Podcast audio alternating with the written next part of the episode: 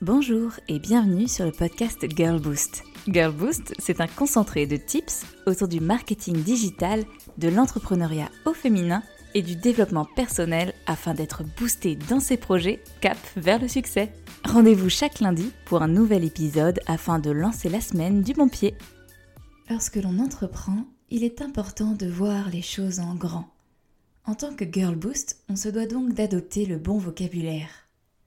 Aviez-vous remarqué que l'on a tendance à dire petit bien trop souvent quand on manque un peu de confiance? J'aimerais te parler d'un petit truc.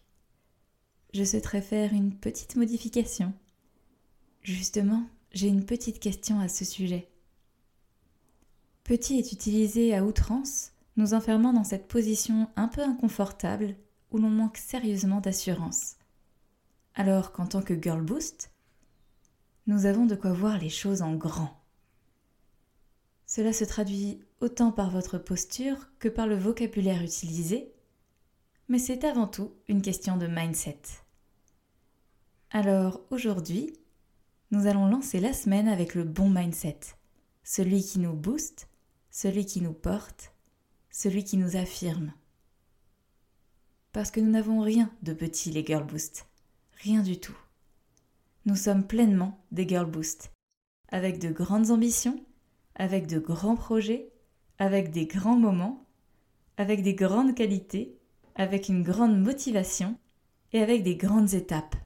Une fois n'est pas coutume, nous en avions parlé lors de la confiance en soi, mais répéter ce genre de phrase devant votre bureau ou votre miroir peut déjà être très bénéfique. Mais avant tout, faites-moi une promesse s'il vous plaît. Supprimez le mot petit de votre vocabulaire et trouvez de nouveaux adjectifs qui vont bien avec votre nouvelle posture. J'aimerais te parler d'un truc important. Je souhaiterais apporter des modifications intéressantes, pertinentes, importantes. Justement, j'ai une question à ce sujet. Vous voyez, ce n'est pas si compliqué que cela. C'est une étape essentielle pour changer pas à pas votre posture de Girl Boost. Vous avez vu? J'aurais pu dire petit à petit, mais on va commencer l'exercice ici aussi. Bon, mais s'il suffisait simplement de supprimer un mot de son vocabulaire pour voir les choses en grand, ce serait bien trop facile. Et la vie aime bien nous donner des challenges. Après tout, c'est bien plus stimulant pour nous et la victoire n'en est que meilleure. Pour vous aider à voir toujours les choses en grand, j'aimerais donc vous raconter une histoire. Et pas une petite histoire. L'histoire de Claire. Claire rêvait de changer le monde de la mode. Grande aficionado des belles marques, elle avait un dressing avec un style tout à fait unique. Dans le bureau où elle travaillait au sein de la team marketing, on ne pouvait pas la manquer. Mais cela faisait des années qu'elle ne consommait plus chez Zara, chez HM, exit le fast fashion. Elle était outrée de voir à quel point les grandes enseignes ne reculent devant rien pour booster leur chiffre d'affaires. Conditions de travail terribles, matières 100% synthétiques truffées de composants chimiques, et vêtements qui ne tiennent pas plus de 6 mois à un an sans subir les dégâts du temps. Une équation négative à tout point de vue, pour le consommateur et sa peau, pour le travailleur et son espérance de vie, et pour la planète. Claire s'est donc lancée dans une folle aventure pour révolutionner le monde de la mode. Il fallait prendre le contre-pied du fast fashion et trouver un moyen de faire du slow fashion. Des pièces faites pour durer, le plus d'années possible, des composants éco-responsables qui respectent la peau et la planète, et une fabrication éthique qui respecte les hommes. L'aventure entrepreneuriale de Claire commence bien sur le papier. Elle a cerné un besoin, auquel elle apporte une solution concrète, qui respecte toutes les valeurs auxquelles elle croit, dans un secteur qu'elle affectionne tout particulièrement. Mais ça, vous voyez, c'est sur le papier seulement, car la vérité est tout autre. Le juste prix, difficile à trouver quand on ne veut sacrifier aucun des trois axes ci-dessus. Il faut respecter le porte-monnaie de sa cible sans pour autant s'asseoir sur ses valeurs. Un vrai casse-tête chinois. La juste matière, Trouver une matière qui respecte aujourd'hui l'environnement relève du défi. On ne le sait pas forcément, mais un simple coton biologique ne suffit pas aujourd'hui.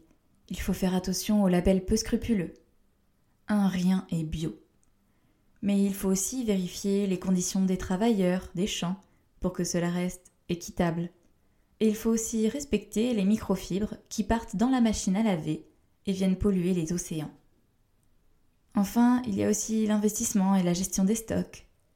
Tous ces éléments ont un prix et demandent donc d'emblée un investissement pour produire ni trop peu, ni trop, et éviter un surstock quand on a une démarche responsable. En bref, l'histoire de Claire en fait rêver plus d'une. Mais le succès de sa marque aujourd'hui ne vient pas du fruit du hasard. Elle a travaillé beaucoup. Elle s'est pris des murs, énormément. Elle a cru dans son projet, toujours. Elle a investi dans son projet. Et elle a été patiente. Une année entière de RD, recherche et développement. Mais j'aimerais vous raconter une anecdote de plus sur Claire. Claire rêvait depuis le départ que sa marque fraîchement débarquée sur le marché soit chez le concept store le plus prisé de Paris. Le concept store qui avait reçu toutes les marques in et les célébrités en vogue. Mais en tant que nouvelle arrivante, elle se doutait que c'était une douce illusion. Qu'à cela ne tienne, après tout, qui ne tente rien à rien, sans trop y croire, Claire a contacté le concept store en question, en lui parlant de son rêve, de son projet et de sa marque. Quelques semaines après, les créations de Claire étaient sur les étagères du fameux concept store, super méga hype de la mort qui tue. J'avais envie de vous raconter ça, car pour moi Claire est un exemple incroyable de Girl Boost. Le point commun entre son début d'aventure entrepreneuriale et la concrétisation de son rêve dans ce fameux concept store, c'est qu'elle a osé. Sa réflexion à l'époque, c'était de se dire que si elle ne demande rien, elle n'aura rien. Et si elle demande Eh bien, dans le meilleur des cas, elle aura une réponse favorable. Oui, on a toujours le droit de rêver. Et dans le pire des cas, elle aura une réponse négative ou pas de réponse. Ce qu'elle aurait eu par défaut si elle n'avait rien fait. Quand j'ai des entrepreneuses en coaching qui n'osent pas contacter une concurrente, contacter un partenaire, prospecter, demander de l'aide, je leur raconte l'histoire de Claire que j'ai eu la chance de côtoyer. Et j'insiste sur le fait qu'il suffit parfois d'oser pour ouvrir des portes incroyables et insoupçonnées qui se cachent derrière nos rêves, derrière nos ambitions, avec notre courage. Donc je n'ai plus qu'un conseil à vous donner à la lumière de cet épisode. Faites comme Claire et osez voir les choses en grand, les Girl Boost.